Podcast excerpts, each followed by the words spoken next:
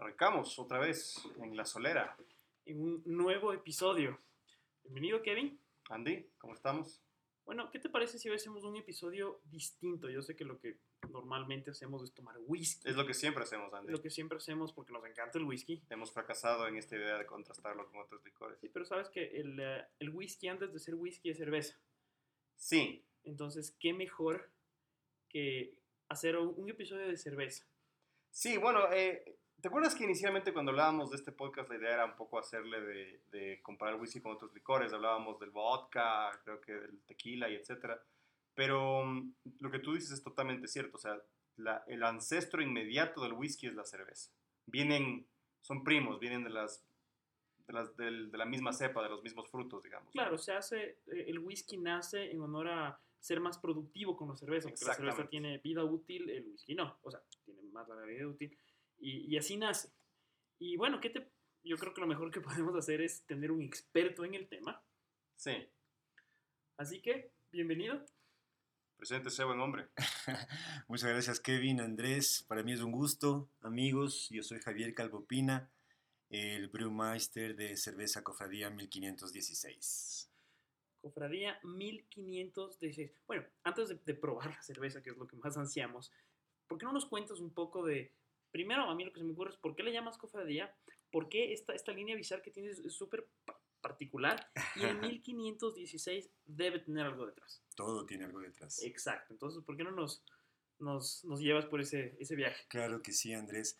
Bueno, eh, para, para nosotros, para la cerveza Cofradía, es muy es chévere haber podido lanzar un producto conceptual, como tú dices, ¿no? Todo, hay, un- hay un concepto muy, muy grande alrededor de la cofradía. Para empezar, lo que Kevin comenta en sus posts sobre la sol- de, de la solera, eh, cuando nos comenta que, claro, bebemos para conversar entre amigos, ¿no? Y eso, ahí está la base de todo. La, la cofradía de la cerveza es un grupo de amigos que lo empecé con mi, con mi hermano Leonardo Saldunvide allá en el 2003, ya, ya estamos a punto de cumplir 20 años de amistad, 20 años con la cofradía. Wow. Y bueno, esto eh, empezó eso, como amigos eh, que se reúnen a hablar de rock and roll, a hablar de, a hablar de literatura y a, y a beber. Al principio bebíamos muchas cosas, luego bebimos cerveza con Leonardo, empezamos a comprar las cervezas disponibles en los delicatessens. Nosotros trabajamos en Librimundi, salíamos de los turnos del sábado, íbamos al griego, nos llenábamos de cervezas y bueno, eh, así, así empezó todo esto, ¿no? Eh, bueno, luego eh, dimos, no sé si el paso obvio, pero el paso chévere, que es ya empezar a hacer nuestra propia cerveza. Aquí entra otro de los personajes interesantes de- para la cofradía, eh, nuestro amigo Pedro Andrade, él fue quien me enseñó a mí directamente a hacer la cerveza. Eh, una vez organizamos un concierto con, con unos amigos de bandas alternativas y apareció este señor a tomar cerveza, nos quedamos conversando hasta la madrugada. Yo sé hacer cerveza, nos dijo, nos invitó a su casa por la ferroviaria en Chimbacalle y, y nada, pues yo estuve en su casa aprendiendo a hacer cerveza aproximadamente unos tres años, cada fin de semana, ¿no? Él me enseñó, con él empezamos a hacer toda esta parte experimental de la cerveza. Eh, la cerveza cofradía siguió creciendo y finalmente se unió mi, mi socio y hermano Ricardo Andrade. Eh, con él creo que comparto una amistad como la que Kevin y Andrés tienen. Creo que es mi amigo más viejo y no solo porque él tiene canas, sino yo. Él es ingeniero en biotecnología y bueno, Oh, wow. llega con, con toda la otra parte que le, que le hacía falta a la cerveza para hacer un producto de calidad, ¿no? Todo el conocimiento físico, químico, bacteriológico, de sanitización. Y bueno, él sí sabe lo que está haciendo la levadura en los fermentadores. Yo no, yo solo le pongo. Claro, para ti es alquimia, para la ciencia. Sí. Claro, claro. No, muy bien. Eh, bueno, eh, es, la mesa está copada de botellas y de vasos. Entonces, Copas. eh, copas, perdón. Y un vaso, razón. sí. Pero bueno, Em, ¿Cómo empezamos? ¿Qué, ¿Qué recomiendas? Tenemos aquí, háblanos de la, primera cerveza que vamos a probar, porque hay tres cervezas que vamos a probar Perfecto. en un orden específico, ¿no? Háblanos de la primera, eh, la primera que vamos a beber y en qué vaso deberíamos beber. Excelente. Vamos a empezar con la cerveza, con nuestra cerveza mimada de la casa, es la IPA Cofradía, ¿no? Esta cerveza. Esta cerveza, em, bueno, la característica fundamental de esta cerveza es la gran cantidad de lúpulo que tiene. Ya vamos a ir eh, conociendo un poco a poco los ingredientes, ¿no? La IPA tiene muchísimo lúpulo, por tanto es una cerveza muy aromática. El lúpulo es una flor, por lo que se recomienda una copa que sea de brandy o de coñac, que son las copas en las que se aprovechan los aromas de las bebidas. Andy, ahí te pregunto, tú nos has traído este vaso, cuéntanos eh, la forma que tiene y cuál es el objetivo. Los vasos tienen objetivos. Aquí en, en, la solera somos un poquito temáticos en temas de las copas. Y es justamente porque tenemos eh, acceso a- y somos un poco fanáticos de las copas Riedel, no sé si has escuchado. No, no, nuevo para mí. Pero en todos los, si escuchaste uno de nuestros programas, siempre mencionamos las copas, siempre mencionamos, porque nos encanta. Esto es cristal casi, casi sin plomo. Escucha el- cómo suena, Claro, ¿cierto? Por supuesto. Entonces suena espectacular, siempre brindamos de panza, ¿no? Y suena. Eso es un. Primero, porque no tienen la, falta de plomo y de otros metales pesados, evita una microcontaminación. Por consecuencia, todo lo que tú tomas en cristal es más puro. Es menos contaminado. Eso es súper básico. Tomas algo en plástico y sabe más feo. Eh, la, la una parte es eso y la otra parte es la forma. La forma, como tú bien dices, lo que hace la típica copa de coñac, que se caracteriza por ser gorda, de pico cerrado, lo que logra es que tú sabes que lo- el medio de transporte del aroma es el alcohol, ¿correcto? Entonces, si tú tienes, le das como espacio para que se evapore, pero le cierras el pico, lo que vas a lograr es que se concentren aromas. Pero claro, en un brandy, esto, esto para mí es un error tomar brandy aquí, porque se concentra tanto el alcohol que tú metes la nariz y Ya te no, ya, duele. ya no percibes, claro. Está asediando la nariz. Pero bueno, Riedel, para contarte un poco eh, en, corto, Riedel se dedicó a hacer copas de vino, porque esta familia el siempre, mercado es eso, además. siempre fanática de vino decía, ¿por qué voy a tomar un vino, eh, un Shiraz, en la misma copa que tomo un Cabernet? Son vinos totalmente distintos. El Shiraz tiene unas características especiales, entonces dijo no, y se dedicó y se emperró y hizo una copa para Shiraz. Y luego dijo, ok, si Shiraz tiene una copa, Cabernet tiene que tener otra. Cabernet Merlot comparten la misma, y tienes una copa para casi cada cepa, es un dolor de cabeza. Y luego dijo, pero bueno, pero si eso pasa con, con vino, ¿por qué no va a pasar lo mismo con whisky? Y tienes el vaso de, de whiskies espirituosos, o sea, solo de spirits, o tienes el vaso de los single malts, y se, se llega a abrir hasta cerveza. Entonces lo que tenemos aquí, esta copa, la, la vas a ver muy parecida como para el vino, pero lo que tenemos aquí, esta copa Riedel cerveza, según ellos, según Riedel, y hasta donde yo he probado, les doy toda la razón, en e- esta la copa perfecta para toma- tomar cerveza rubia. Pero ahí sí, cuando probemos tú nos dirás si tengo o no razón. Vamos a probarlo entonces. Entonces, ¿te parece si la rubia vamos a probar en esta, en la, la de brandy y la de cerveza o cómo quieres hacer? A ver, me parece, em, recordando un poco las recomendaciones de mi amigo Ricardo Andrade, vamos a darle un vaso a cada uno de nuestros estilos de cerveza para poder apreciarlo mejor. Entonces, en esta copa Perfecto. vamos a, vamos a empezar con la IPA. Con la IPA Cofrade. De una. Riedel Ustedes y beban en esas dos, solo, solo para que esto sea más experimental. Ustedes beban esas dos en las específicas para cerveza y yo voy a tomarlo en brandy y vamos a comparar. Perfecto. A comparar perspectivas, porque no voy a probar tu vaso por el tema del virus. Tienes razón que estamos en época de virus. O sea, necesitamos dos vasos, por favor. Yo me, yo me robaré un poco la tuya sin que te des cuenta, Andy, así puedes dormir tranquilo.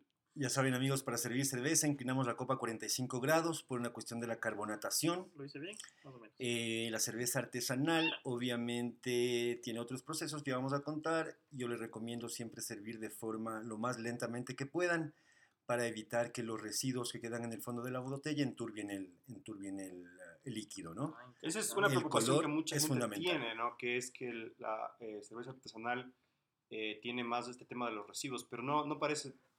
Háblanos un poco de eso. ¿Es, es algo de qué preocuparse o no es nada, nada, de qué preocuparse, Kevin. eh, es una cuestión que quizás puede ser molesta nada más, simplemente es levadura, ¿no? Claro. La levadura que nosotros utilizamos viene en unos sobrecitos, una levadura, me gusta pensar en Philip J. Fry, criogenizada. Entonces, claro, estamos despertándole y durmiéndole, despertándole y durmiéndole. Entonces, lo que hacemos los cerveceros es hacemos un mosto, un caldo de cultivo dulce, para que la levadura tenga una buena vida y nos dé una buena cerveza.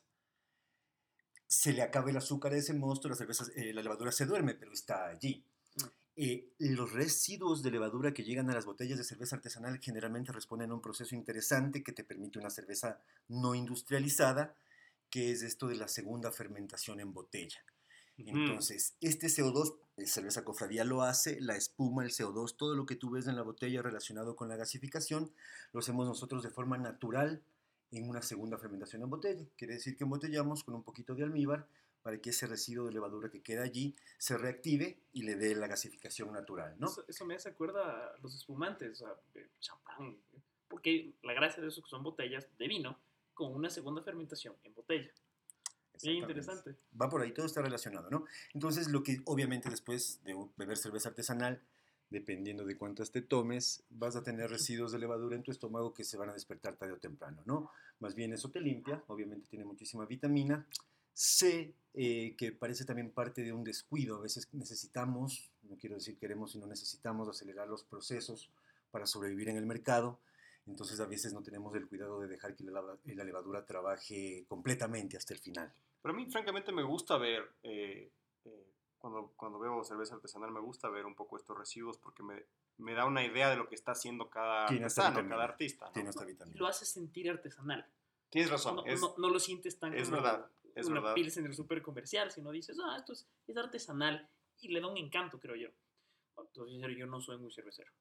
Pero eres un gran catador y ya te estuve chequeando. Ah, muchas gracias. Entonces, por favor, Andy, quiero que, a ver, lancémonos, haz tu cata. Si es que algo está medio raro, por favor, di vainilla y luego conversamos. Estuvo atento a los Se, episodios. se nota ¿no? que está escuchando los episodios, ¿no? Bueno, toda cata, toda cata y la cerveza no se escapa, se hace siempre en tres partes. A la vista, al olfato, al gusto. Y no crean que la cerveza se, se libra de esto, ¿ah? No, no, no la cerveza. Y estas artesanales en especial, porque es súper interesante. Yo estoy comparando tu copa, que tú la serviste mucho más lento, y con la mía, y tienes una diferencia, la mía está mucho más turbia. Deberíamos tomar una foto de esto, ¿eh? claro.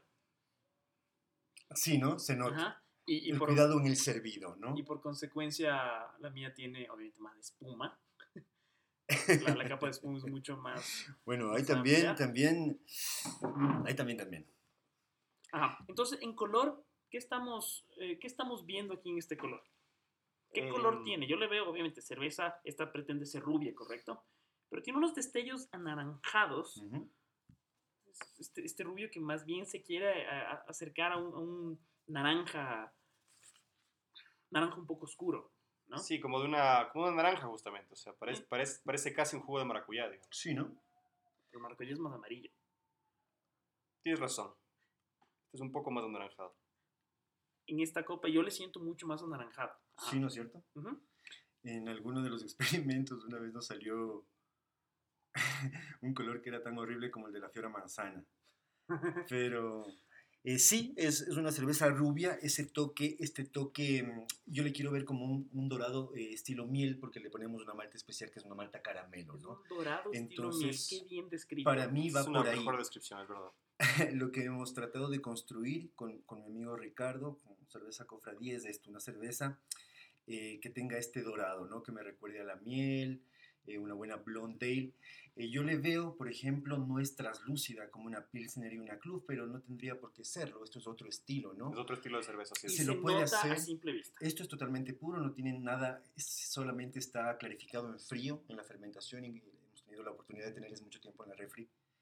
Me parece a mí que es un color, eh, me parece a mí suficiente, no está muy bien, no, no necesito yo ver a través de la cerveza ¿no? en este estilo porque tiene otras maltas, tiene otros componentes, otros lúpulos, ¿no? No, no- no esperamos que sea transparente, ¿no?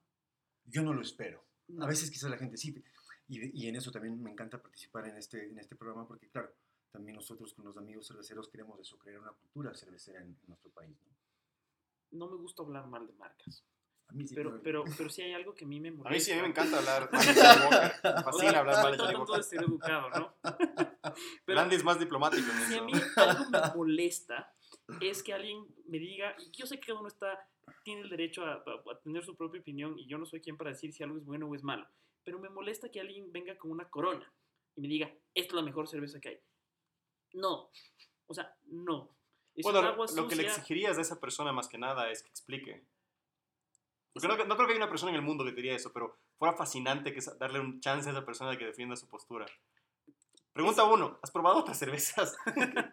Sería mi primera pregunta. Y yo tengo otras respuestas. ¿no? Claro. Claro. Lo que habría que preguntarle a Corona es por qué se le ocurre embotellar cerveza en botellas transparentes. Eso te hace entender que la cerveza, tú que entiendes de cerveza y puedes detallarnos más que yo, yo entiendo que la cerveza sigue siendo un producto vivo, que si yo le expongo al sol, Lo mata. pues no, no, no va a ser, Claro.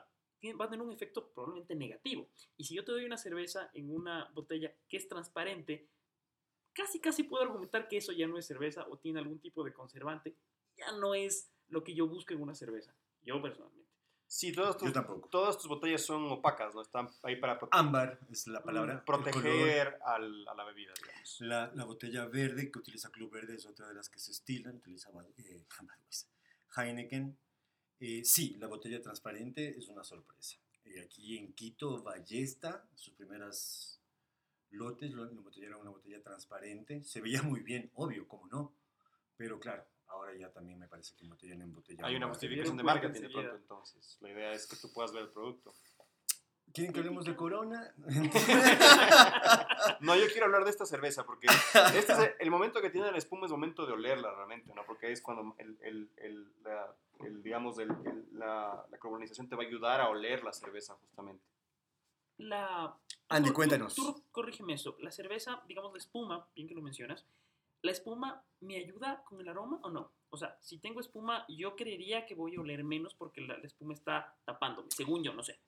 Lo- una de las cosas más sorprendentes de la cerveza y que he aprendido haciéndola e investigándola es comprender que la espuma es un tapón natural. Es un Esta tapón, bebida tiene una tapa natural. que es la espuma. Eh, sí, yo no sé cuándo la nanorobótica puede hacer algo tan genial como esto. Fíjate cómo, fíjate cuando beba el Kevin, cuando bebas tú, fíjate como el rato que inclinas la, el- la copa, la espuma se va hacia atrás, te permite beber el líquido y el rato que la vuelves a inclinar se tapa. Es un tapón inteligente y vivo. Así veo yo la espuma. No lo había visto desde, esa, desde ese punto de vista. Qué interesante. Es un tapón natural porque la cerveza, el enemigo número uno de la cerveza es el oxígeno, ¿no? Entonces la cerveza tiene que estar todo el tiempo alejada del oxígeno y la levadura le da todo lo que necesita, Y es ¿no? por eso que necesitamos que siempre haya una capa de espuma. No tan alta como la mía, yo serví mal, pero necesitamos que haya esta capa de espuma. Esa es la razón. Dos dedos de espuma es una buena referencia para una cerveza rubia, una cerveza rubia tipo lager, digamos, tipo Pilsner, tipo Heineken, ti- tipo Budweiser de las comerciales, Ujú. por eso son malas. Ponle dos dedos de espuma, está bastante bien. Eh, si te vas a tomar unos combos en la zona, ya vas a ver que toda la gente termina de tomarse su cerveza sin espuma. Sin ¿no? espuma, sí. Por eso tampoco entiendo esto de las jirafas, pero bien que las gocé con mis amigos. No es por sabor, es por momento. Sí, la bueno, también experiencia, la experiencia. ahí entras un poco también en el debate de, de, de por Oigan, qué esperando para tomar y ustedes ya no están tomando. No, yo no he tomado. yo estoy sirviendo. Siempre me. Notarás en los videos que yo siempre estoy tomando antes del Andy. Voy a tener Soy que tomar un bocado, amigos. Esto no, no puedo resistirme tanto antes tiempo. antes de, de probar, yo tengo este ritual. Siempre hay que brindar. Discúlpame, Kevin, por la interrupción. No, no, no, por favor. Brindar porque cuando Salud. brindas todo sabe mejor. Así que salud, de antemano, gracias por, por la cerveza Gracias y gracias ustedes, por tu amigos. presencia. Un honor eh, compartir contigo. Salud. Fíjate la Pero espuma. bueno, Fíjate antes- la espuma cómo funciona. Antes de, bueno, ya, ya la probamos, pero antes de describir el, eh, el sabor, Sí. ¿a qué huele esta cerveza? Bueno, eh, hay El una aroma me consistencia. parece superinteresante, Sí, ¿ah? sí, el, el- el- hay una consistencia. Ahorita para mí hay una consistencia entre el, entre el color, el olor y el sabor. Es decir, en esta cerveza específica, que es tú Y Paco Fradi. con tu IPA cofradía, ¿no? Que es la. Vas a hablarnos un poco, supongo, después de eso, el tema de los colores, que es, que es, to- es todo un tema en sí, ¿no? Pero el color te dice naranja, que me invita un poco a lo tropical. eh, hay el tema de la miel también.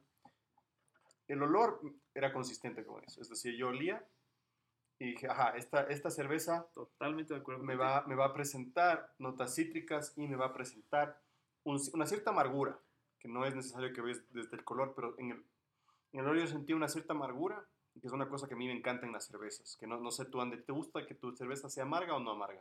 Yo creo que la cerveza tiene que ser algo amarga, ¿no? Mm. ¿Pero te gusta muy amarga o poco amarga?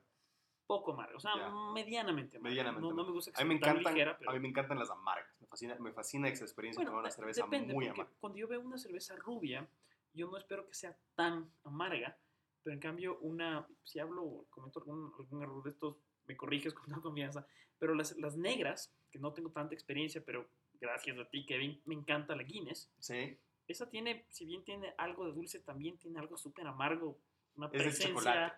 Ajá, y El eso me Guin- la encanta. Guinness es una cerveza chocolatera. ajá, Es como que espero que sea más amarga cuando es negra. No sé, quizás también sea algo psicológico. No, está muy bien esa expectativa, por supuesto, tiene mucha razón.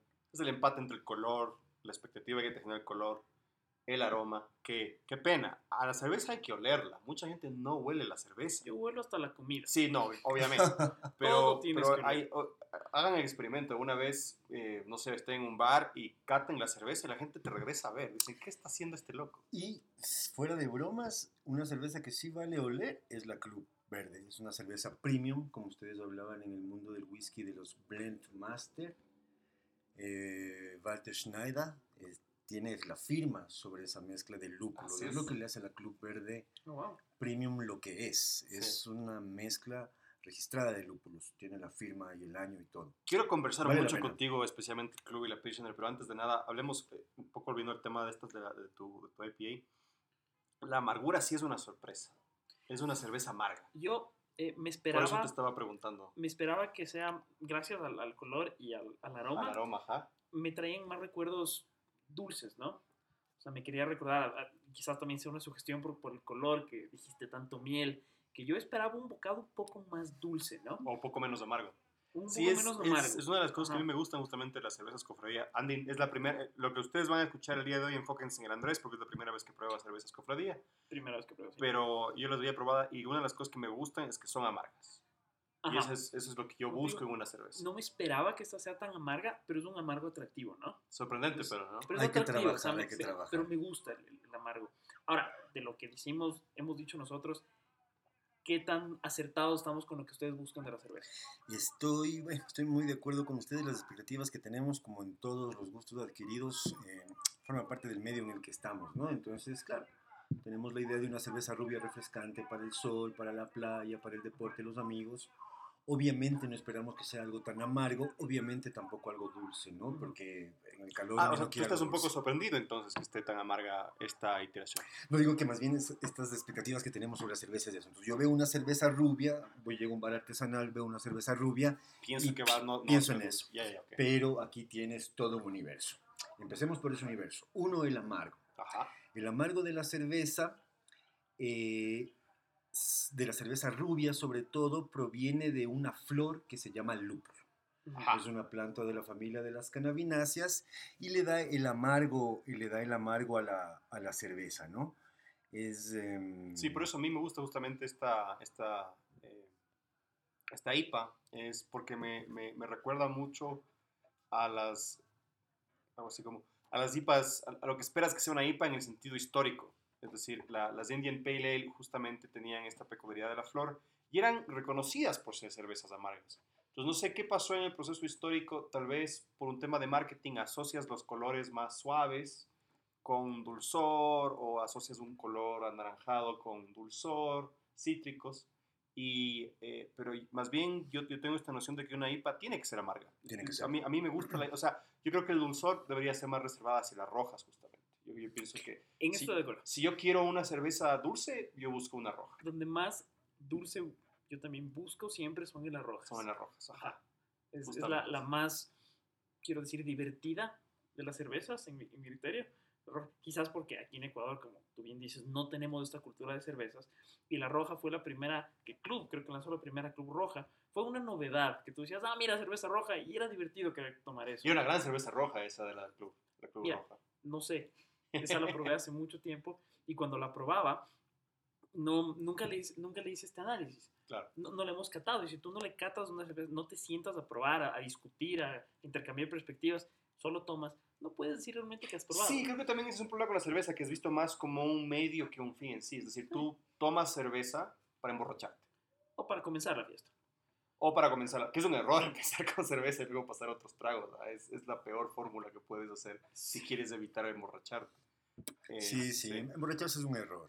Es un error. Correcto, pero inevitablemente la gente lo busca. La gente busca eh, emborracharse. Pero estoy de acuerdo contigo que eh, irónicamente emborracharte te evita que puedas disfrutar justamente la cerveza. Cerveza Cofradía también está buscando un poco eso, ¿no? No es una cerveza para emborracharte, es para sentarte a conversar con tus amigos, pasar un buen rato, Correcto. disfrutar, como decía el Andy, am, colores, aromas y sabores, ¿no? Que es todo lo que una cerveza te da. No, vivir una experiencia, ¿no? No sé si les guste cocinar, pero los licores y la cocina son otro Correcto. Son Oye, esa es una gran pregunta. Tú, con esta, con esta IPA, Andy, ¿con, con qué, ¿con qué maridarías? ¿Con qué combinarías esta cerveza? Es una buena pregunta. Es una buena pregunta. eh, mientras pienso en una respuesta adecuada, ¿qué te pareció la copa? Me encanta. Pucha, justo estaba pensando ahorita, la copa me encantó. Sí, es la copa perfecta para este La copa te permite una evolución. A ver, esta copa redonda, como nos decía el Andy, nos ayuda a encerrar el aroma, ¿no? Es- A esta cerveza le pongo muchísimo lúpulo y como es una flor, yo quiero aprovechar el aroma, no lo quiero desperdiciar en una boca recta. Entonces, me interesa. Fíjense cómo evoluciona porque también el rato que se sirve en la copa, por la forma empieza a circular y allí también se eh, oxigena, toma un poco del aire que necesita para estar servida. Y lo mejor de esta copa es que el cristal es delgado, entonces tú le puedes pasar poco a poco el calor de tu mano a la cerveza y se va, eh, y esto permite que se dilaten los, los, y se expandan los aromas, ¿no?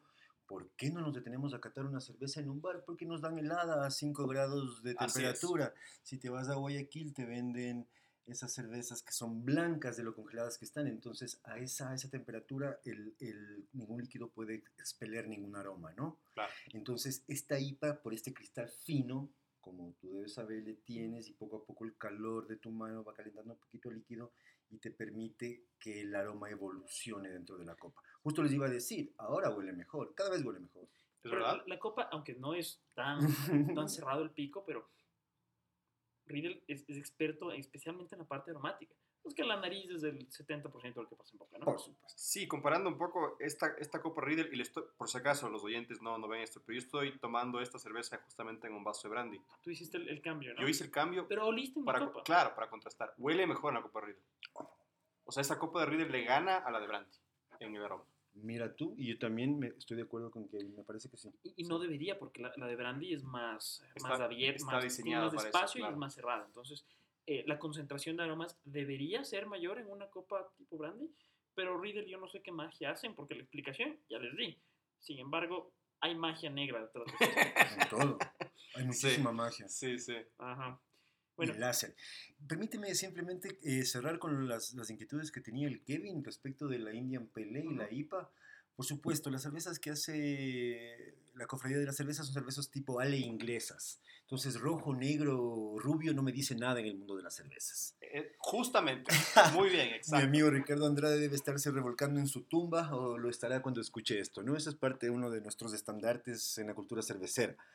Sí, los colores no son el, el camino, ¿no? Correcto. Entonces, bueno, vamos con las IPAs. Perdón, em, perdón que te interrumpa con esto. Sin embargo, sí, no puedes evitar eh, generar expectativas sí, se ha generado desde el marketing. hay, ha- hay que educarse un poco acerca de este tema, ¿no?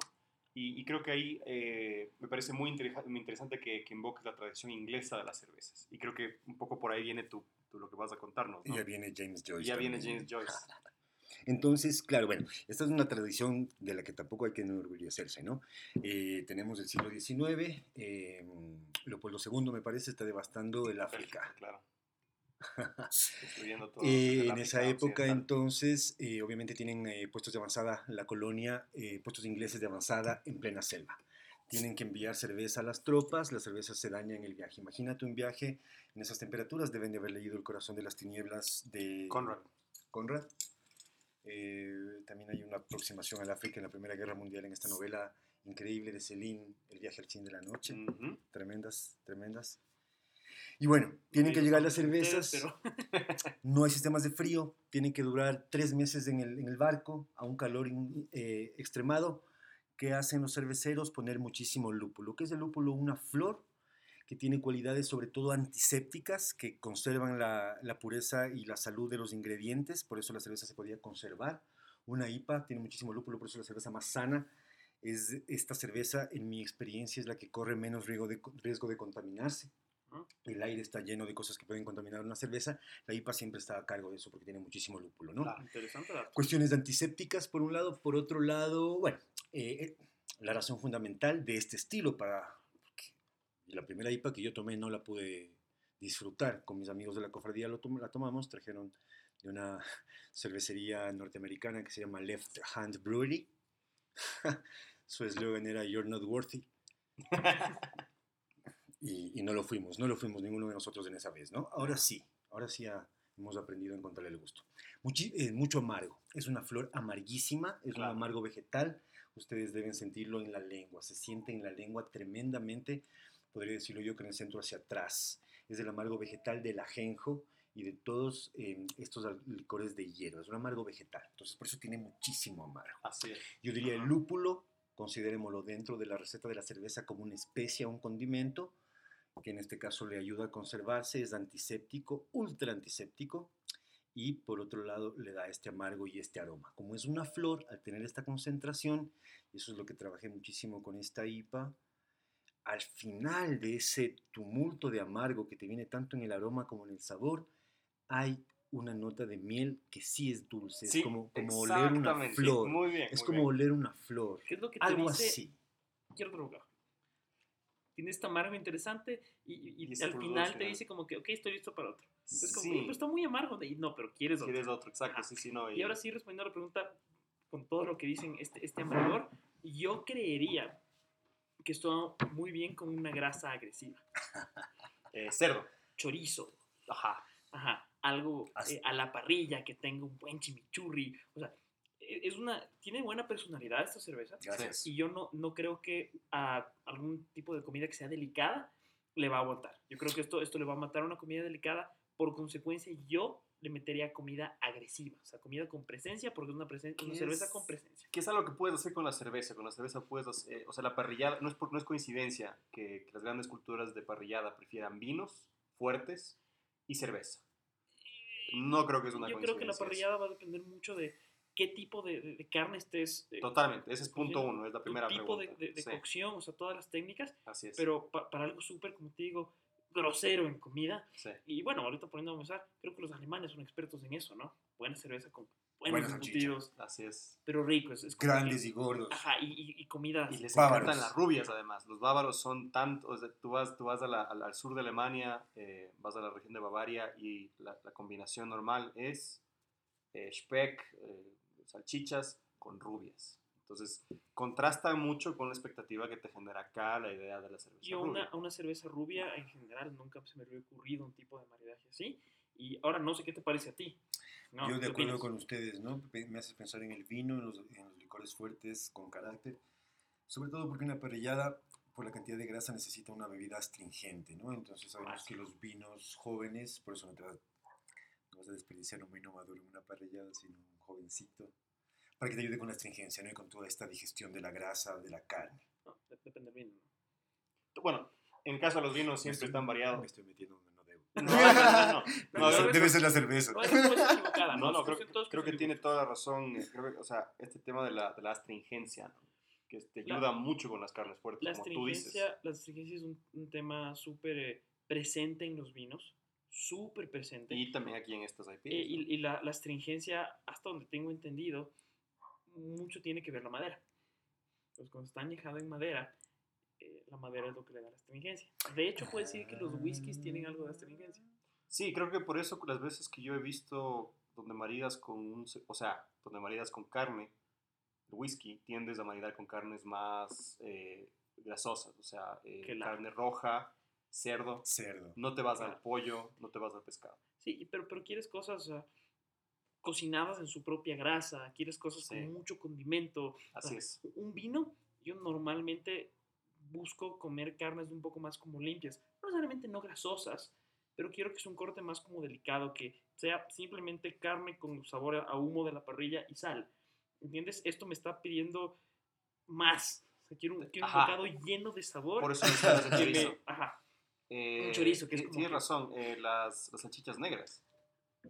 Salchicha negra puede Salchicha ser. negra puede sería ser. una muy buena combinación. pero, esta pero, o sea, me me veo en grasa, o sea, comiendo de eso que sé que voy a arrepentir el siguiente día por comer tanto, así me veo. A mí me gusta la comida tradicional ecuatoriana y para mí la combinación perfecta es una ipa cofradía con un buen seco de chivo. Ah, perfecto. Seco de chivo, ¿por qué no se me ocurrió? Ese es mi, ese es mi, mi maridaje Brillante. perfecto. brillante. Para nuestros oyentes que no son ecuatorianos, Oh. el, seco, el seco de chivo, el chivo aquí en Ecuador em, le decimos no solamente al, eh, al cordero, sino en general a todos los animales que se parecen al cordero, incluso al, incluso a las- al, al macho cabrío. Entonces, la carne de, del seco de chivo en Ecuador tiende a ser, aquí decimos tufoso, tiende a tener una, un sabor muy, eh, eh, es una carne muy, muy, muy pungente. Entonces sí, estoy totalmente de acuerdo contigo. Creo que la, eh, un seco de chivo con esta IPA, perfecto. Seco de chivo. Interesante. Sí, es una chévere cerveza, sangrienta historia, pero bueno, que no lo es en la historia del hombre occidental. ¿De dónde viene Indian? Porque tú mencionas un poco la cuestión I- africana, ¿no? IPA es Indian Pale Ale, Indian ¿correcto? Perdón, sí, me, me, me confundí, claro. eh, son las cervezas que mandaba la colonia británica a sus... La corona británica a sus colonias en la India. En la India. En la India. Sí, sí. Todo- sí, Ah, se me, se me metió la literatura. Hay un whisky. Bueno, ahí tienes a, por ejemplo, a Kim de Kipling. Desde ese contexto. Ese contexto. Sí. Uy. Me ganan esos temas. hay, hay un whisky. Bueno, tú sabes que, que en los whiskies es, está de moda la- las terminaciones, ¿no? Y terminan en una barrica. De, y eso nos encanta en la solera analizar. Y hay un whisky que de hecho no nos gustó, que alguna vez que lo probamos, que es un Glenfiddich IPA. IPA, porque es terminado en barricas que habían tenido... terminado en una, en una barrica de, de cerveza. Y irónicamente ese no nos gustó, pero hay un Grants que es de etiqueta azul, que igual es un, es un ¿cómo se llama? Elk Cask, que es añejado, o sea, tiene un finish. El más azul, te hablo de un whisky económico, no sé si ahora lo están vendiendo aquí, que es terminado en barricas de cerveza y ese en cambio es bien rico. Es rico. Es riquísimo, Hay que probarlo. suave, súper... Hay que probarlo. Eh, para mí es un whisky, no, sé por qué, si ni el whisky ni la cerveza son tan...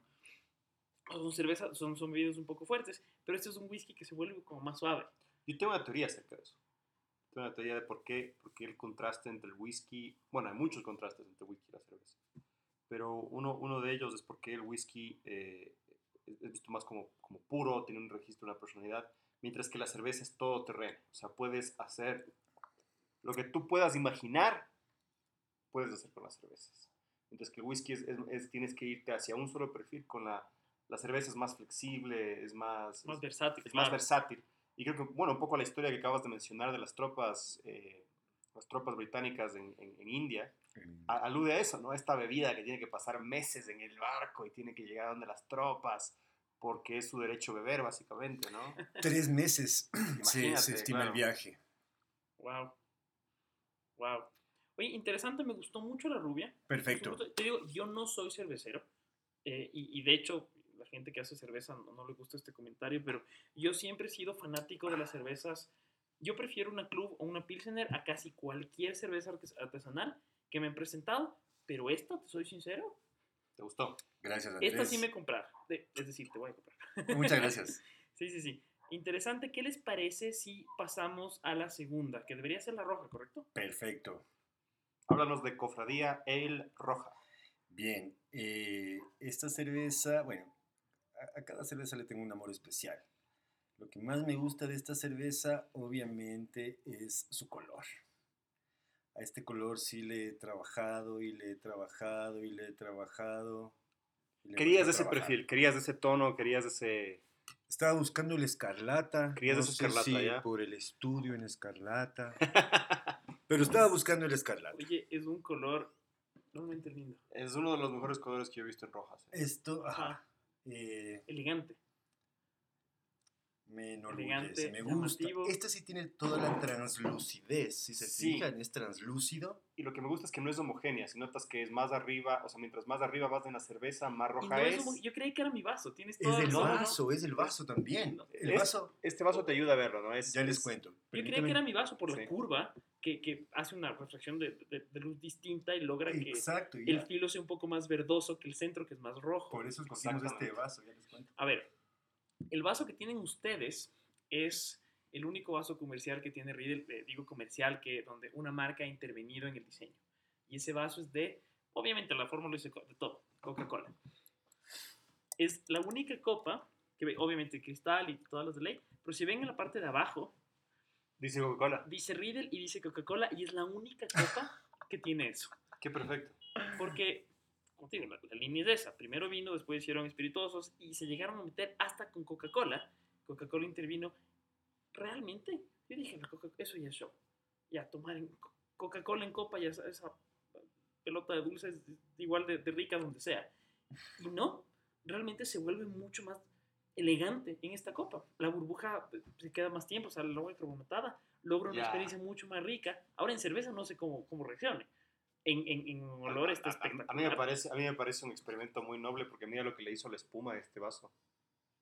Sí, el- en mi vaso se perdió muy Totalmente, rápido. ¿no? Esto, esto está ayudando a preservar la espuma. O sea, este, este diseño de este Riddle, ¿se llama Riddle Coca-Cola? ¿Cómo se llama? este Riddle? Coca-Cola. Y, y eso, bi- bien que lo mencionas, eso, tú corrígeme. La cerveza, la espuma, reacciona ante, por ejemplo, ante, ante metales, ¿correcto? Si yo le meto ahí algo, di tú, no de metales. Meto una papa frita a la cerveza, se va a hacer mucha espuma. Entonces, la, mi- el, la- con la copa, como, como es de cristal y no tiene estos metales, No tiene casi papas casi no tiene plomo, la, no tiene papas fritas, eh, debería tener una reacción más limpia con la espuma, ¿correcto? Totalmente, Entonces, totalmente. ahorita estoy viendo en, en mi vaso que la espuma, es- Ya no queda casi. ajá, no, no, no está Porque tan tú usaste elegante. otro vaso, un vaso como Yo es soy más... el único, ajá, un vaso cervecero. Un vaso cervecero, ¿no? Ajá. Permíteme, Andrés, tu Por copa, favor. por ejemplo, esto, esto es lo que nosotros analizamos eh, con respecto a la espuma, el rastro que va dejando la espuma. Ujú. Sí, si es que queda así, bueno, vemos que, bueno, tampoco te lo serviste más, o sea, lo serviste hasta ahí, ¿no? Entonces así vamos viendo cómo es una espuma saludable que se va quedando pegado en, los- en las paredes del Eso vaso. es de espuma saludable. Vamos viendo, por ejemplo, podemos Todo analizar la espuma. Todo lo que eh, comunica la espuma, ¿no? Es increíble. por ejemplo, el, el diámetro de las burbujitas. Fíjense que en la base son más gruesas, pero arriba ya son más finitas y es como una, como una crema. Eh, vamos a ver la espuma de la Porter, cómo es distinta, ¿no? Claro. Entonces hay, hay variedades, ¿no? Entonces, eh, son, claro, ya para tener control sobre esos detalles necesitamos un equipo, un equipo muy, eh, muy especializado, ¿no? Ah, una cervecería casera es, es- bueno, a mí me resulta todavía muy complicado, eh, qué sé yo, yo no puedo decir, a ver, voy a hacer una, una espuma con un diámetro de tantos, ya no puedo tanto, pero estoy muy satisfecho con mi espuma. Entonces le ves que está sana, se va quedando, se pega en los bordes del, del vaso conforme tú vas Claro. bebiendo, está viva, como tú decías, que esté un poco homogénea, que esté cremoso, que no se pierda. Esta, esta forma cerrada le ayuda, por supuesto, a, a mantener la carbonatación. Depende de cada estilo de cerveza, ¿no? Una, una rubia, una lager rubia, tiene mucha carbonatación, esperamos mucho gas, esperamos mucha espuma, ¿por qué? Para que sea refrescante. Pensemos en la Coca-Cola, tiene su CO2, pensemos en Guinness, ellos patentaron eh, para sacar de los barriles la gasificación de la cerveza. Así es. Entonces, eh, eh, así como la música evolucionó porque los músicos le daban puñaladas a los amplificadores, bueno, pues también las grandes corporaciones metieron lo suyo en lo que ahora tenemos como, con- conocemos como cultura cervecera, ¿no? ¿Por qué escogimos este vaso, muchachos, y esta forma? En este vaso sí está muy bonito, la forma es mucho más pronunciada. y el el vaso- color está hermoso en, ese, en esa copa. Y como cambia en cualquier lugar, del, o sea, cambia en cualquier lugar de la casa. O sea, tiene, nunca es del mismo color. Es un color vivo, sí. ¿Ve? Es un color bien interesante. Claro, en el fondo está más dorado, a lo que va subiendo la cerveza, a lo que te va acercando la espuma, rojizo, Cobre, ámbar. Es decir, es un color, un color muy llamativo. Este color te invita a tomar esta cerveza, ¿no? Y no sé si en el aroma le percibieron algo de frutos secos, que es una de las características ¿Tú qué percibiste de en el- las alias aroma? rojas inglesas. ¿Qué percibiste tú? Con que no sea vainilla. Es más fácil en este vaso, ¿ah? Justamente en el vaso Riddle. Sí, frutos, frutos secos. Algo, ¿no? Como una nuez, di tú, alguna cosa Sí, así. no, no, no puedo específicamente, no, no sé cuál, pero es, es frutos secos. El- te, te voy, vaso te voy a, te voy a lanzar una cuestión súper su- súper básica para ti. Esta es la que más se va a acercar a un whisky, justamente, a los olores, de un- a los perfiles de un whisky. Entonces, vainilla. No, em, eh, acuérdate un poco de los, de los eh, White McKay. Ese perfil, El color me hace acuerdo, de- irónicamente. irónicamente también, pero forestal, o sea, es, es una cuestión arbórea, es frutos, frutos del bosque justamente. Em, yo no diría Le- le siento- arándanos, diría le siento un poco menos aromática que la, que la anterior. Definitivamente. Yo creo que la anterior tenía, eh, por lo menos no, no he probado todavía, Definitivamente. pero a nivel aroma, la, la rubia estuvo un poco más potente, ¿no? Es como que entró con más, con más actitud. Claro que Esta sí. está un poquito más como, más elegante, más, más, classy. Más mesurada. Ajá. Sí, esta es más, más- exacto, es una palabra correcta. Esta, por ejemplo, sí, sí yo, yo le acercaría un poco más también a las carnes, justamente. A las- pero primero hay que probar. eh, bueno, como siempre yo me adelanto. Sí, por eso me hizo tener ganas y, y les, les dañé el guion hace un rato. Y yo esperando mi bocado, y secándome. y es que- Bueno, salud, salud. Salud. Carajo. La diferencia de suena. cómo suena con sus copas. ¿No? Tiene como un olor seco de nuez. Eso también es muy bonito lo que tú decías en, en, en los otros podcasts. Imaginémonos colores Sí, para los olores. sí, así es. Eh, no, somos... Cuando tú dijiste, "Me- este, esto me evoca la playa, eso es lo que es. eh, Ahí está en busca, en, en busca del tiempo perdido de Proust, ¿no? Como un olor te puede disparar un montón de cosas. Hermano, sí disparó eso. Es lo mismo. claro, Proust, Proust lanza, eh, eh, digamos, huele, huele una, un dulce y se lanza una novela, la novela más larga de la historia. Em, pero, pero claro, es em, e- este poder que tiene, este poder evocativo que tienen los sentidos, ¿no? Es, es fundamentalmente eso, es un color, un olor. Creo que irónicamente, justamente los, el sentido menos, menos preciso es el sabor, porque es un, es un sentido combinado. Tienes la lengua, que tiene esta capacidad de, de lo amargo, lo dulce, etc. Y tienes al mismo tiempo la nariz. O sea, estás realmente combinando dos sentidos. Pero la nariz es la que le dice a la lengua que va a pasar. Ta- Totalmente. Por eso la importancia en la cata de ir en ese orden. Color, olor, sabor. Oye, en una cata influye hora del día, temperatura, cantidad la gente de con la que luz, estás. cómo eh, estamos vestidos, música, to- todo influye. todo puede afectar. Como siempre decimos, eh, la mejor, el mejor maridaje para cualquier bebida es la buena compañía. Eso Así sí es, es, es eso básico. totalmente cierto. Y, Y- bueno, salud por la compañía, ¿no? Salud Salud. por la compañía. Bueno, ¿qué les, qué les pareció esta? Estamos con la El Roja. ¿Qué, qué sentiste, Andy? A ver, me, de nuevo, es, es un poquito, es un shock. La roja siempre me invita a mí algo dulce. Sí, sí. Sí, como, dije, es- para mí la roja es como la, la más divertida. A esta le sentí un poco más seria. No le sentí tan, tan divertida. Le sentí más, más que seria, elegante. Me, me gustó bastante. Es, es otra grata sorpresa. Yo, de nuevo, no, no, no me fascinan las, las artesanales, pero esta me gustó mucho. No es la típica roja que, que- que- la que tenía en mente. Yo creí que iba a ser un poco más como dulce y el dulce no sé por qué se siente menos, menos form- más, más informal. Y Sí, ¿por qué como- será? ¿Por qué será que ese tipo es? Raro, ¿no? Pero, pero la, cuando más azúcar tiene una bebida, tú la apuntas a un evento más azúcar, más informal, más a la luz del día. Te entiendo. Y mientras más, más serio es el asunto, mientras el, el código de, de etiqueta es más estricto, tú le vas quitando el dulce. Ah, qué, qué interesante. No sabría decir por qué. Norma de... Sí. Por consecuencia, esta le sentí, no sé qué opinas tú, más elegante. Le sentí un poco más, más seria, de sabor más delicado, más, más delicado y, y todavía no descifro a qué me sabe, pero me quiere decir algunas cosas. O sea, el sabor es, es complejo. La, la anterior, la rubia, le sentí con una personalidad La IPA. fuerte, ajá, la, la IPA, fuerte, imponente, agresiva. Esta está mucho más delicada. Sí, esta IPA, Pero- se- pero esta más IPA se impone. Mientras Más que la, la, la ale es más... eh,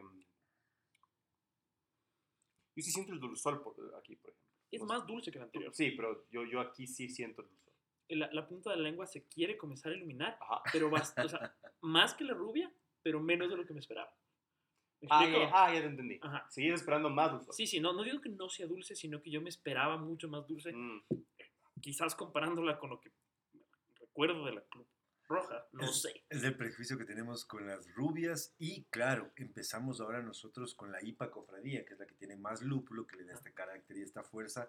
Y obvio, entonces, ahorita estamos, ya nos metimos en una montaña rusa de amargo, ya les voy a contar, está chévere, pero este experimento. Pero claro, empezamos con la más amarga. Es amargo, pero es otro amargo. Es otro amargo. Es otro amargo. Me gustó, Andrés, eh, Lo- lo, lo que quiero le has dicho. Más, más al lado de la lengua, no tan atrás, sino como que se quiere a los costados. Ujú.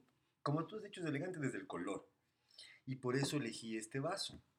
el vaso tipo Pilsen que tiene esta pancita, esta es un poquito más exagerada, ¿no? El, el vaso tipo Pilsen un vasito entre 400 y 600 mililitros y tiene igual este, este, esta curva, digamos, pero es un poquito más angosta y un poquito más arriba. ¿Para qué está hecho así? Es como si fuera una lupa, para que tú puedas ver el color y la gasificación, el burbujeo de la cerveza. Mm. Ah, Entonces, una cerveza a la que tú le quieres explotar el color, le pones en esta copa.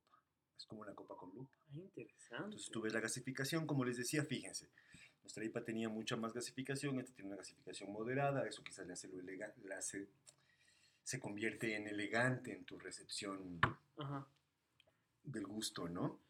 Eh, obvio es muchísimo más moderada y yo sí le noto en como unos toques, unos toques a frutos secos como a nuez en, en el aroma y si a mí sí se me acentúa el rato que lo pruebo en, en la lengua. el aroma es muy coherente con, con el sabor, muy coherente.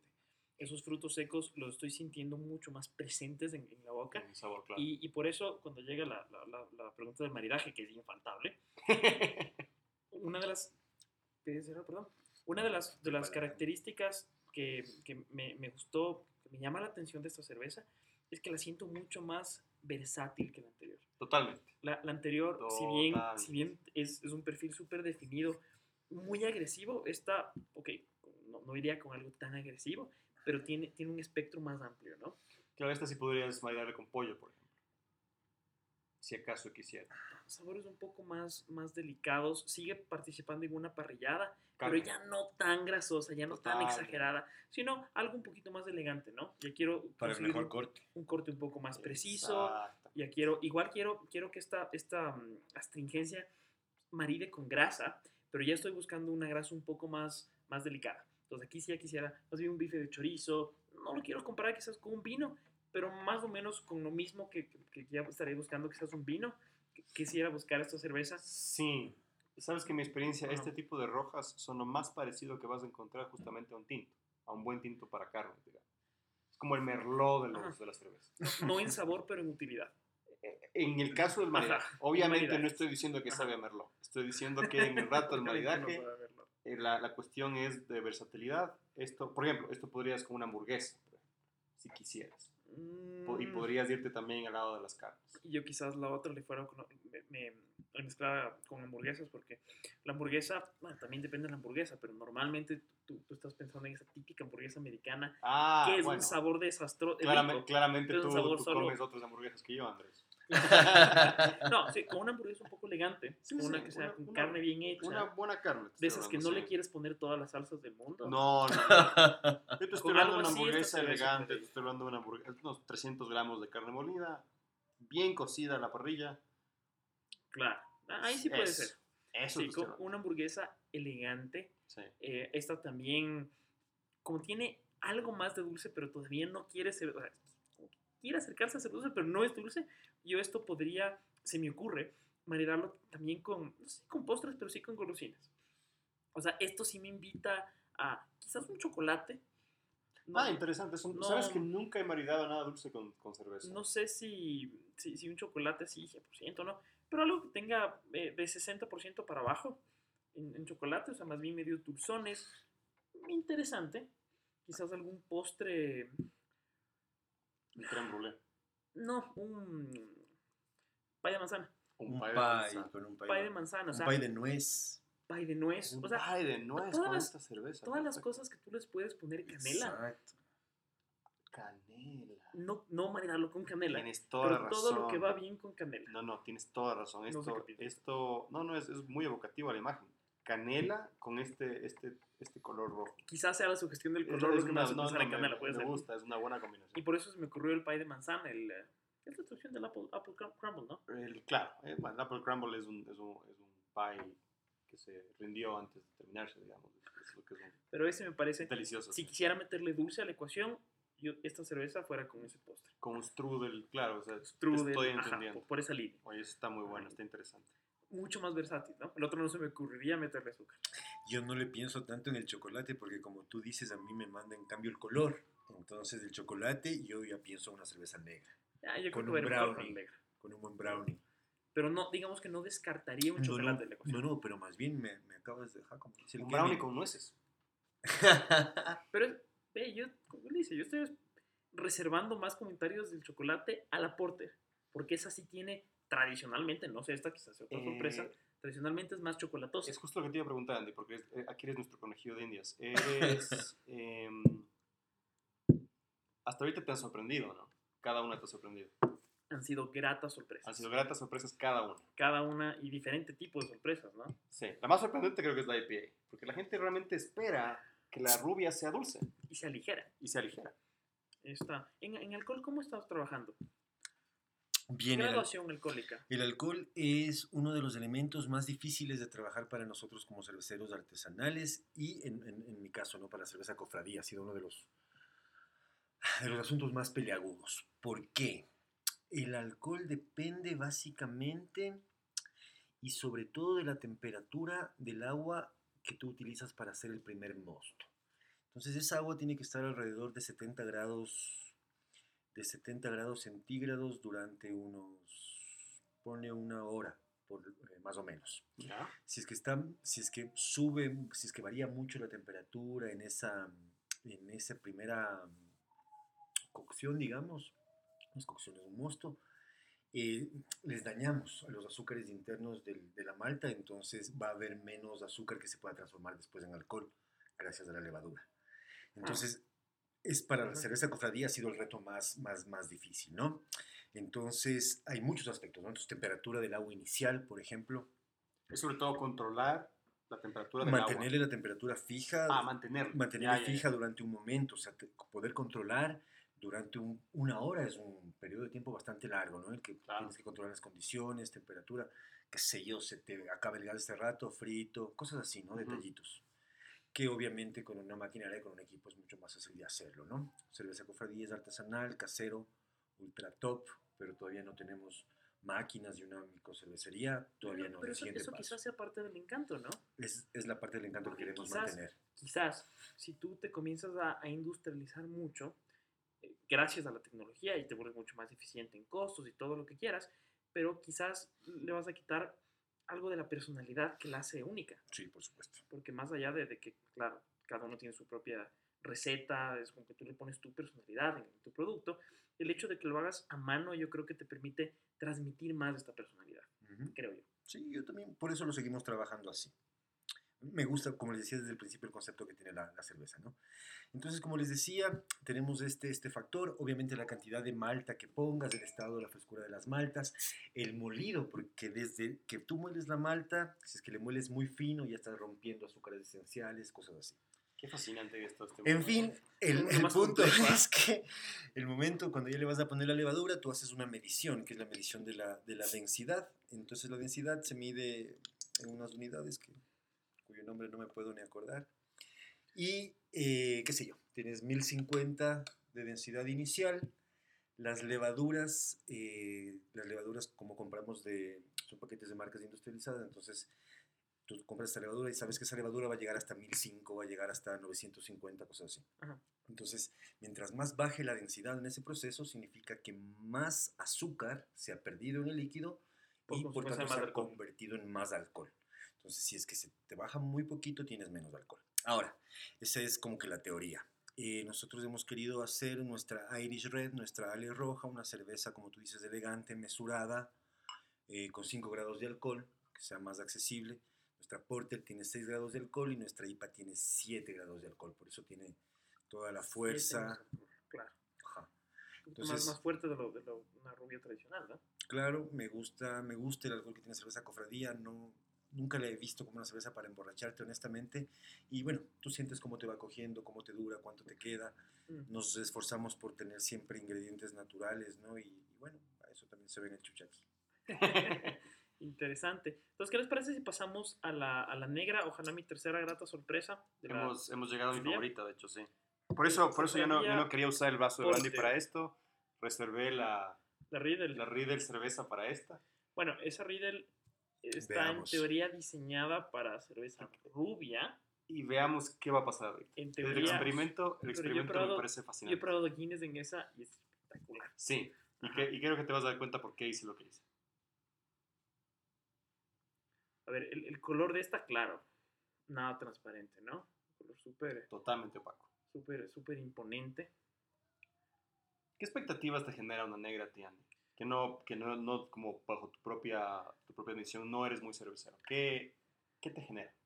La negra, a ver, yo la primera cerveza negra y de las pocas cervezas negras que he probado fue contigo cuando me hiciste probar una Guinness. Sí. Y, y de nuevo, puedo estar a- hablando cosas no tan ciertas porque la probé hace mucho tiempo, pero la, la- la idea que me, que me dio cuando la probé, ok, notas chocolatosas, así, Ujú. pero, pero fuera de eso, una cerveza súper fuerte, súper imponente, sabor muy... pues, Es un almuerzo prácticamente. tomas una, una cerveza y ahí súper pesada, exacto Es pesada. súper pesado. Entonces, esta, hay que ver, hay que ver el, el aroma. Primero, el, color eh, es absurdamente oscuro, o sea, esto es cero transparente. La, la espuma tiene, tiene un color bien interesante, bien ¿Viste que es distinta que las otras? No está tan cremosita como yo hubiera esperado, como les decía. Eh, Le he sacado más cremosita, pero en la superficie queda... Mira. Mi- ah, mira, por ejemplo. ¿Qué diferencia que hace el vaso, eh? Ve, Es increíble. Claro, la copa. Ahorita es el mismo lote de cerveza por lo elegante. menos. Es increíble. Me encantó este vaso. Experimento, Este ¿eh? vaso es increíble. ¿Qué experimento? Increíble. Mismo lote de cervezas, todos estamos con las mismas botellas. Em, sin embargo, la, hemos hecho un experimento aquí el día de hoy con eh, mezclando vasos. Y bueno, ellos ahorita están tomando en vasos de brandy esta, eh, esta eh, cofradía Porter. Em, háblanos un poco, ¿qué es una cerveza Porter? O sea, ¿qué es el, el- el tipo Porter? ¿Y de dónde nace el nombre Porter? Siempre me, tiene esa pregunta y nunca. Tienes le razón. Kevin, esta cerveza negra es comida, básicamente, ¿no? Sí. Entonces, de las cervezas ale inglesas, tenemos, ya llegamos a las cervezas negras, digamos, en la que la Stout es la reina. Y aquí estamos hablando de cervezas con gran cuerpo, ¿no? Entonces hablamos de una cerveza rubia, roja, translúcidas, poco cuerpo, son ligeras de beber, poco espesas, digamos. Es. Eh, y ahora ya estamos ante una cerveza que es una cosa seria de, de hacer y de beber.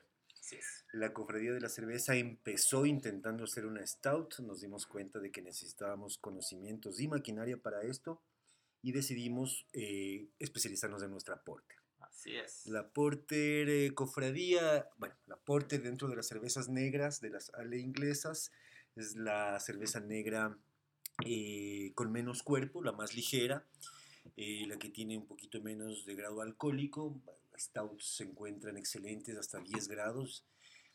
Yo, eh, realmente una cerveza de más de 10 grados de alcohol a mí no me gustan particularmente. Me parece que ya estamos entrando a los, a los dominios del vino. Por eso los estilos de cerveza que pasan los 10, 12 grados de alcohol se llaman barley wine. Brandy Y wine. yo creo que 10 grados de alcohol es un tope para la cerveza, ¿no? Que es este calorcito que te da. También, como dices, Andrés, grado de mi gusto. ¿En qué grado estamos aquí con la Porter Cofradía? 6, por Seis cofradía grados. 6. O sea, esta tiene menos stout. alcohol que la, que la IPA. Esta tiene menos que la ¿No sentiste ese golpe de la IPA? Yo hasta ahora estoy ¿Sí volviendo ves? de ¿Sí ese ves? golpecito. Es, es que, qué contrastes, ¿no? Pero tú esperas que la negra estás, sea más estás fuerte. jugando con las expectativas de la gente. Puede ser. Un stout podría tener 10 grados de alcohol, que es lo que se espera. la Porter no. y que tendría más que, mi, que nuestra IPA. No, pero bueno, Así esta es la, la, la, la cerveza escofradía. De hecho, la Porter es de las negras la más ligera en todo. En Más. cuerpo, en alcohol. Es la cerveza favorita, no solamente es mi cerveza favorita de, de, de tu cofradía, sino también de mi esposa. Ah. Es la, es la, Porter, la Porter es la que más nos gusta a los dos. Y creo que por distintos motivos. Yo soy absolutamente fanático de las cervezas oscuras. em, y, y creo que por eso eh, la Porter es la que más me gusta. Pero para mi esposa es justamente porque es una cerveza ligera. eh, y bueno, no hemos probado todavía, así que no quiero, no La quiero generarte diferencia tuya no lo he probado todavía. Sí, entonces, entonces, esto no lo he topado, por si acaso. Pero bueno, Sí. salud, salud. Salud. Salud, A ver, salud. probemos a ver cómo está. Probemos la Porter. Oye, el aroma de este está súper interesante. Igual, la IPA es la que más me ha sorprendido porque es imponente desde el aroma, ¿no? Esta, en cambio, yo esperaba que sea un poco más aromática. Le siento al, al mismo nivel de aromático que la roja. Ajá. O sea, está igual de, digamos, fuerte el aroma. En volumen, o sea, no quiere decir que huele igual, sino la quiere decir la que es rubia intenso. sigue siendo la más imponente hasta ahora. Ahora, tiene unos aromas interesantes que ¿A qué te recuerdo? le estaba buscando el chocolate, Ajá. pero no lo encontré. Esa es tu expectativa, digamos. Ajá, no, Ah. quería, quería encontrarle el chocolate y no lo encontré, pero hay una, una presencia incuestionable de café. Ya. Ajá, es incuestionable de... Estamos oliendo granos de café aquí. Bien Ya, interesante. No sé si hay algún otro aroma que, que me estoy, se me está escapando. Yo estoy encantado con las copas. eh, mis amigos Leonardo, Ricardo, Pedro, que me escuchen, jamás me habrán oído hablar así, pero realmente concentra los, los aromas y ha sido una gran experiencia. Huele en la copa Riedel que... Eh, como lo, lo que estoy encontrando que ahorita es un toque ahumado que yo no lo había percibido hasta ahora. Humo. Ajá, humo. Está ahumado y ahora ya entiendo muchas No cosas. sabía, no sabía qué era. El ahumado. No, no, no, no- no le he dado palabras al, humo y sí. Bien, entonces, humo, Qué diferencia que es el vaso, ¿no? Es impresionante. cosas con respecto a la porter. Como dice el Andrés, estamos esperando el sabor al chocolate. Y claro, pues estamos en la República del Cacao. ¿Qué más podemos esperar? Ah. Los muchísimos y talentosos colegas cerveceros artesanales del Ecuador han utilizado muchísimo cacao en sus, en sus Cervezas. cervezas negras y, y no solo ellos, ¿no? Las eh, cervezas negras eh, en, en todas partes del mundo tienden a ser, como dice el Andrés, dulzonas, ¿no? Chocolate. Pensemos en el chocolate ahora. Bueno, pensamos en el chocolate y muchas veces se nos activa en la memoria el re- el- la idea del dulce, cuando el cacao es una fruta amarga. El chocolate es amargo. Eh, eh, Entonces, nosotros- ese chocolate dulce es chocolate con azúcar. Para empezar, vamos por ahí. Dos, lo que dices Andrés, esto parece que sabe a café, pero no tiene café. Y yo creo, porque también soy cafetero, bueno, estoy intentando ser, yo creo que esto proviene de la- del tostado de la malta. Porque tiene una sensación que te queda sobre todo en los dientes, que es cuando tomas café, no sé si sientes. Pero me da la misma sensación ahorita que ya la probé. Ajá. Es, es café. Es café. Esta, esta es, es cerveza, con, cerveza con café. café. es un sabor súper interesante. Es el acabado del tostado. Y con eso te voy a empezar a contestar la pregunta, ¿por qué 1516? Fue la primera pregunta. Toda, Mm. toda una, una historia para llegar a Entonces, esto. qué claro. Parece. ¿Por qué? Entiendo yo que es del acabado del tostado. ¿Qué es esto? Todo, toda la cerveza cofradía se hace con malta de cebada. Obviamente esas son más tostadas, son más negras. Y de ahí proviene, entiendo yo, el aroma ahumado, la sensación en los dientes que te queda cuando tomas el café y esta sensación general de café. Cuando es malta, es malta tostada, como el café. Bien, ¿por qué 1516? Eh, en 1516, Guillermo IV de Baviera, de esta región al sur de Alemania, em, propone lo que se considera en el mundo como la primera ley que protege al consumidor. ¿Y qué ocurre? Que en la época, obviamente sabemos que las- la tradición cervecera proviene más de los monasterios, por eso cofradías, estas hermandades religiosas, perdón, que vienen de monasterios desde el 1000, 1100, 1200, ¿no? Eh, va un poco por allí la tradición. Ya para 1516 hay mucha gente en muchos lugares haciendo bebidas y a todas le ponen el nombre de cerveza. Entonces Kevin va a la casa del frente, se toma una cerveza, viene acá, pide cerveza y le dan otra cosa. Va dos cuadras más allá, pide cerveza y le dan otra cosa. Entonces el duque de Baviera, una persona altruista, dueño de grandes plantaciones de cebada y de lúpulo, determina la ley de pureza cervecera en 1516, que eh, básicamente busca proteger al consumidor y determinar los ingredientes esenciales de la cerveza, que vienen a ser básicamente el agua, 95% de la cerveza es agua, entiendo que en el whisky es lo mismo. Eh, tenemos la malta de cebada, que es eh, un cereal. La cebada obviamente es el cereal más eficiente para hacer cerveza, se puede hacer cerveza con cualquier cereal. Aquí en el Ecuador han- y, y este boom de la cerveza artesanal es muy chévere porque se han investigado con muchos cereales propios de la zona. El problema es que es un negocio y allí también pensamos mucho en rendimiento. Entonces la cebada se volvió común porque es el cereal más rendidor. Entonces, qué sé yo, pongo un kilo de cebada y tengo cerveza y si quisiera poner otro cereal andino, ojalá estuviera aquí mi amigo Ricardo, tuviera que poner 10 kilos de ese mismo cereal. Claro, porque la, la cebada, esto sé por, por temas de whisky, la cebada es el, el cereal que más fácil tiene la conversión. O sea, cuando tú le malteas, más, más azúcar puedes sacar. Así es. Por consecuencia, es más fácil hacer cerveza que la, la conversión a alcohol. Y por consecuencia, es el, grano principal del whisky. Nada nunca es coincidencia. Y- siempre son cuestiones, casi siempre son cuestiones socioeconómicas que determinan Sí, la alguien, bebida. alguien quiere economizar, quiere hacer Así es. rendir más su producción. Eso es todo. Que está bien, luego viene Budweiser y le pone arroz a tu cerveza, pero no voy a hablar de eso. Luego, em, bien, entonces em, también me hicieron acuerdo, claro, el proceso del alcohol viene desde el malteado de la, de la cebada, ¿no? Que es una germinación interrumpida que le permite desarrollar los, los azúcares elementales que se van a convertir en alcohol. Que se van a convertir en alcohol. exacto.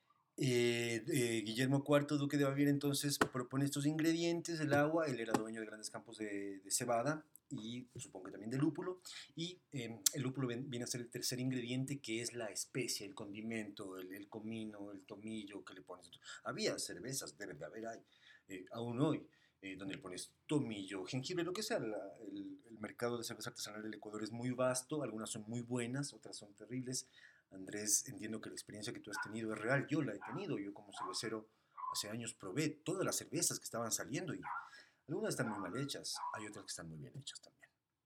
Eh, como todo es socioeconómico, mucha gente entró por el boom de la cerveza artesanal que tenía atrás todo un respaldo de las salvaguardias, por ejemplo, Claro. que permitió un boom cervecero. Claro.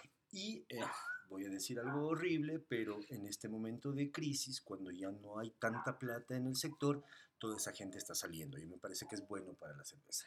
Sí, Nos porque quedamos... Los que les gusta. Es, es Los una- que lo hacen por pasión, no por Sí, creo, creo los que, que le ponemos algo más. a fin de cuentas no la cuestión qué. artesanal es esa, es una cuestión que es eh, suscrito a modas, susceptible a cuestiones económicos, porque de manera mucho más fuerte que lo industrial, ¿no? Entonces yo creo que es interesante. Sea, yo creo que es una cuestión que tú tienes que tenerle paciencia, tienes que ser honesto con lo que te gusta, y creo que por eso también insistí mucho en que el, el primer cervecero que, que venga acá seas tú, porque eh, aparte de tu conocimiento histórico, eh, se nota que tienes- estás apasionado por el tema. Y debo admitir que también eh, es, es un tema de snobismo literario, porque tú pusiste una cita de James Joyce en, to- en todas tus botellas, que voy a leer en este momento, Es el momento preciso. porque ellos acumulan las suculentas flores de lúpulo y las amasan y criban y molturan y cuecen y mezclan todo eso con jugos amargos y llevan el mosto al fuego sagrado y no cesan ni de noche ni de día en su tarea, esos hermanos astutos, señores de la Cuba. ¿Y por qué decidimos poner esta, esta cita aquí? Como dice el Kevin, compartimos el esnovismo literario. En mi caso, y creo que en el de Kevin tampoco, no es el esnovismo. Amo la literatura. La literatura es. Mi vida es la cerveza y la literatura en este momento, ¿no? Y espero que sí se mantenga. Sí. Y Bueno, el, el mismo personaje principal de, de Ulises famosamente bebe porters, o sea, famosamente bebe oscura. Esa es una maravillosa cita del Ulises de Joyce, Sí. que es casi como un reto para quienes estamos en este mundo, eh, como un tour de force. Sí, es ¿Cuántas veces has leído? Es religioso. Yo uno. Ulises. Me costó horrores. Bueno, dicen que tienes que leerlo 10 veces. a, eso, a eso estoy aspirando. Pero ¿Cuántas vas? ¿Por cuál vas? Voy 7 veces. Besseman, yo una, una y bueno, salió esta cita que me encantó, Claro. ¿no? Una, un excelente, un excelente momento de la obra, me gustó mucho la obra, creo que hay que dejar la pretensión de entenderla por completo y disfrutarla, hay cosas que empiezan. Correcto, es la, clave de. Ulises es esa. La clave de Ulises es esa. Borges decía, no le gustaba el Ulises de Joyce, No. entiendo su, su vertiente hiperrealista y me gusta ah, muchísimo lo que dijo Borges al respecto, porque este periodista le pincha y le pincha para que hable sobre Ulises de Joyce y Borges elegante y, y No amable, quería hablar, no quería hablar y le pincha y le pincha, hasta que Borges termina diciendo algo que me conmovió y dice, bueno, puede ser que esa forma esté bien para, para esa escritura, pero yo soy un hombre de otra cultura. Así es. Bueno, es la cultura cervecera que encuentro en James Joyce. eh, me parece chéverísimo porque cerramos el concepto de la cerveza. Esta parte está centrada en el lúpulo, que es, es. el ingrediente, que es, es. que es la especia, lo que le da el sabor a esta gran bebida, o sea, es una cuestión de cocina. Esta imagen de la bruja frente al caldero y con el sombrero puede ser una mujer que hacía cerveza en la Edad Media.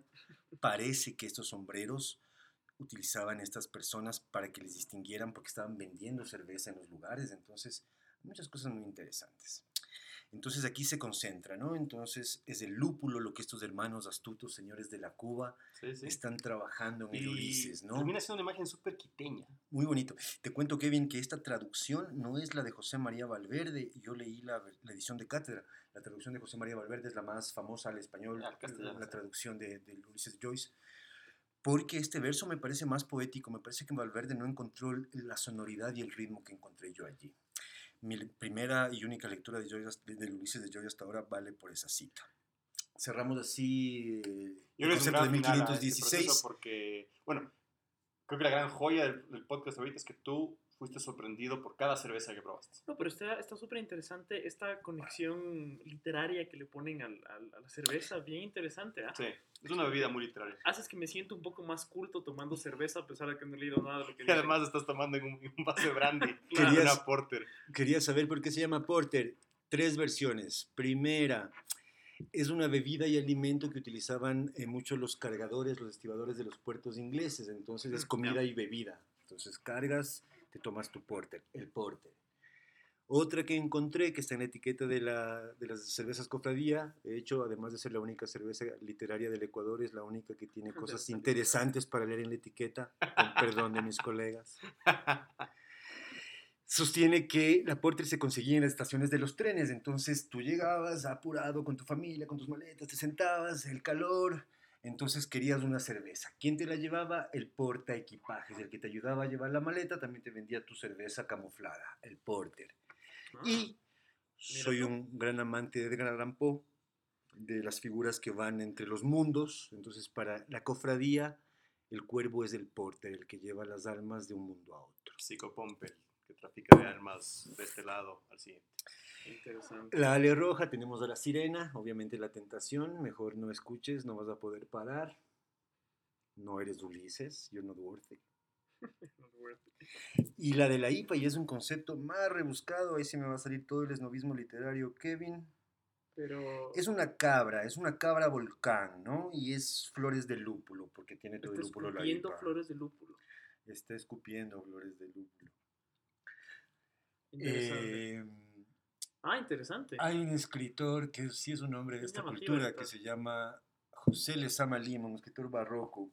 Me gustan las novelas duras, pero Paradiso me venció. Tengo a Faulkner en mi haber, tengo a Ulises en mi haber. Paradiso no.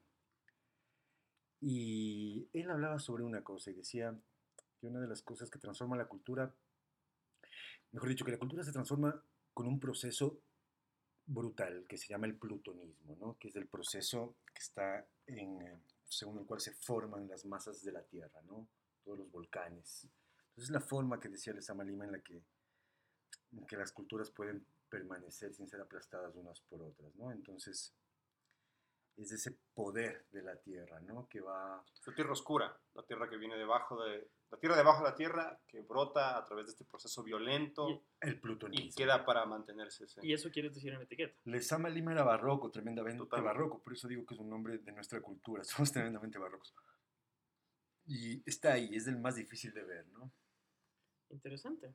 Creo que es un gran, es un gran cierre a este episodio. ¿no? Es un, es un gran cierre. eh, bueno, ¿qué te parece? ¿Qué te pareció la experiencia? Eh, Me ha ¿qué- encantado, ¿Qué opinas del, programa? Hoy de mañana me desperté un poco ansioso, pensé que era video, por eso vine de camisa. Mis amigos de la cofradía estarán burlándose. Y luego me puse a escuchar el, el podcast de Kevin, de, de Andrés, y luego me di cuenta, tremendo catador que es Andrés. Sí, es impresionante. Él sabe qué hacer con el aire mientras estás tomando. Entonces dije, me fregué. Espero que las cervezas que le dije sean las mejores. Estoy muy, muy contento, muy feliz y un poco ebrio. Ah, muy bien, es, Es- es lo que buscamos aquí. Parte del, del- del encanto del programa. lo que buscamos sí. en la solera. ¿no? Sí, sí. Pero bueno, cada uno te sorprendió, cada cerveza sucesiva te Eh, sorprendió. Súper interesante hacer un, programa, creo yo, con, con cerveza. Sí, Especialmente, como dijo al principio del, del programa, es el precursor del whisky. así es. La cerveza, primero es cerveza, luego haces algo así como vodka y ese vodka lo añejas y se hace whisky en una sub- sobresimplificación. Entonces, muy interesante que le hayamos dedicado un capítulo y qué mejor eh, forma de hacerlo que con esta cerveza tan interesante, ¿no? Cada cerveza con algo tan interesante que contarte, eh, no solo en etiqueta, sino en color, en aroma y en sabor. Siempre sorprendente, creo que sería la, Sí, la palabra adecuada dada la sorpresa. Así que salud Salud. sorpresa, amigos. Muchas gracias por la invitación. Salud. Fue un placer tenerte. y hasta la próxima. Hasta la próxima.